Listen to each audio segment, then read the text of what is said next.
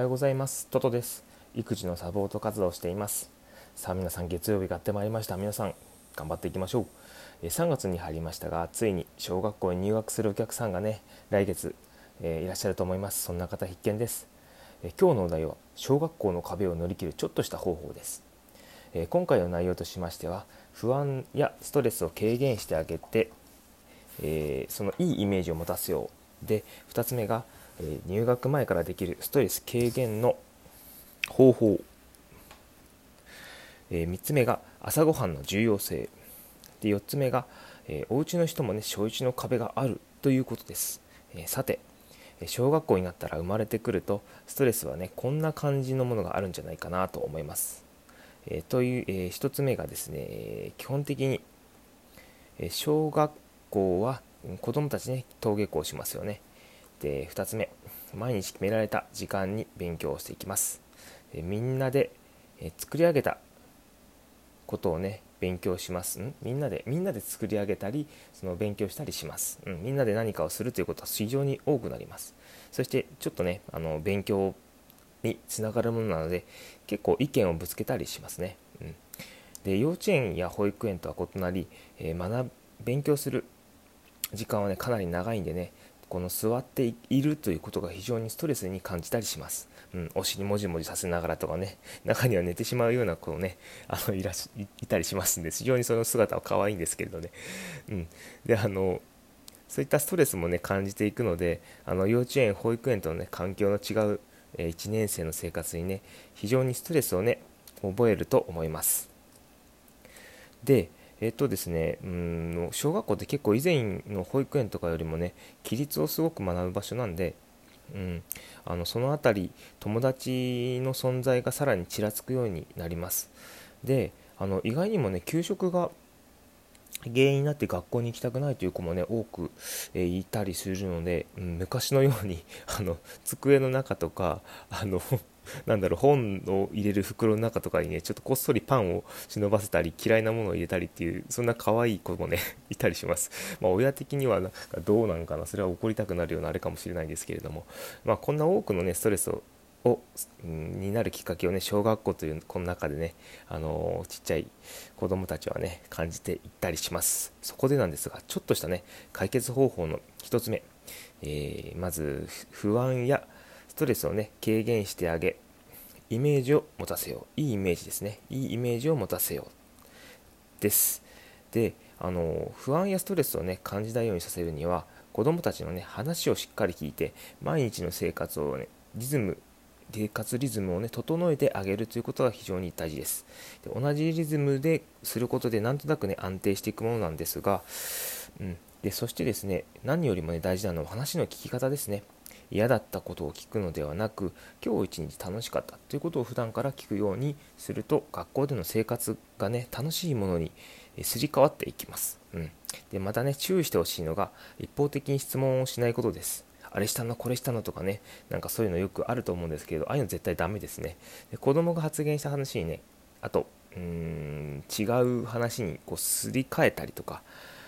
してしまうと子供はね自分のことを言わなくなってしまいます、うん、なんかよくあのこの子何も言わないんですよっていうお家の方いらっしゃるんですけれどそれって結構ね相手の子供の話していることをこうパッと止めて自分の話をしてしまったりとかっていうことが多いんでなんか子供が何でもいいから言った時はうんうんと言いながらこう話を聞いてあげて内面から出る言葉をねこう遮らずどんどん引っ張ってあげるとあの子供たちはいくらでも話をしてくれるんで、うん、入学前からねではあの2つ目になります。ごめんなさいね。入学前からできるストレスの軽減方法の準備については。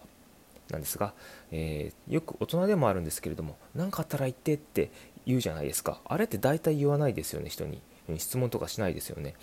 それっていうのは子供も一緒で小学校へ入学する前からね一日のできること出来事の話をする習慣をね最後の、うんまあ、例えばお風呂の中でもいいしその、うん、方法をちょっとずつ家でしていったらいいかなと思います。で毎日ね根気よく少しでもいいから話すのがね苦手な子でも習慣化してあげるとなんとなく話し方というのが分かっていきます。自分の気持ちを伝える練習にもなるので、うん、いきなりできるものではないので、あのー、毎日、まあ、5分でも10分でもね話すことをさせてあげましょう。で3つ目。朝ごはんの重要性について。朝ごはんを食べていない子どもっていうのは統計的に見るとやっぱり学力が低い傾向にあります、えー、学力がねあるなしによってね毎日の日々の生活がねどんな風に、え、楽しく過ごせていけるかっていうのも結構変わってきます。そして生活をこう前向きに過ごせるかどうかっていうのも大きく関わってくるので、あのー、朝ごはん非常に重要です。でまた素直な気持ちになっていられるかどうかっていうのは自分の体の状態によってもね大きく左右されていきます。だからあの朝ごはんは特に重要になってきます。であの簡単に出せるものでもお腹の中に入れておくとなんとなく子供ってこう 俺食べたみたいなあるんで 本当、うん、味覚違うじゃないですか子供って。でもなんかこうお家の人が出してくれて食べて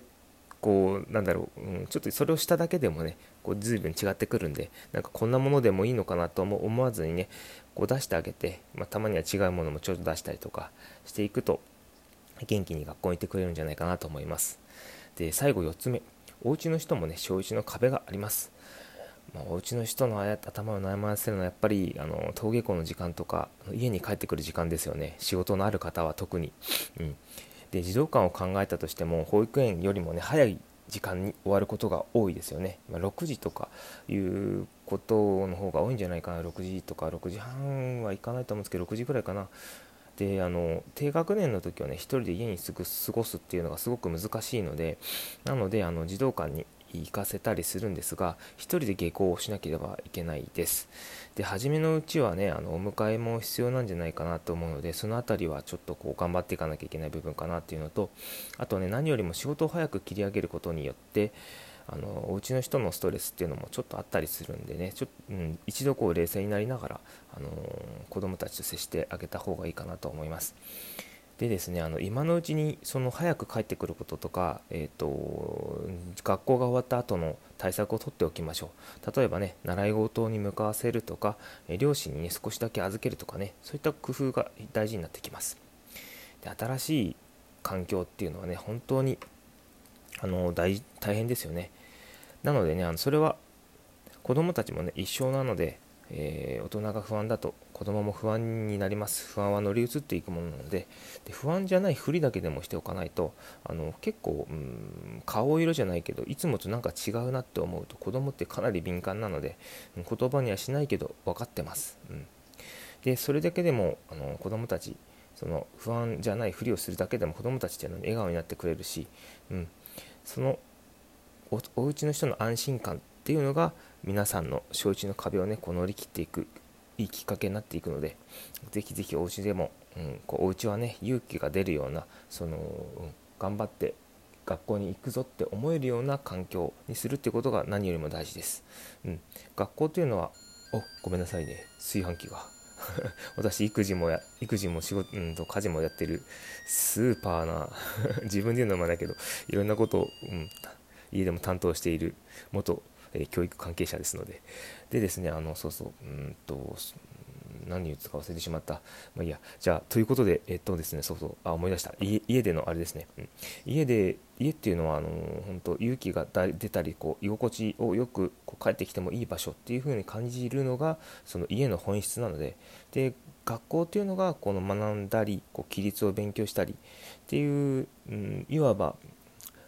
公を知るとか、えー、学問を知る、まあ、学問って言ったら深い深い感じになっちゃうけど学問のその最初最初の楽しさを知るっていうそういう場所なんでね、あのー、ずっと使い分けっていうのをねしっかりとしていただいていくとうん、おそらく小学校も楽しく過ごしてもらえるんじゃないかなというふうに思います。またね、あの一緒にいろんなことを乗り切っていきましょう。それでは今日はありがとうございました。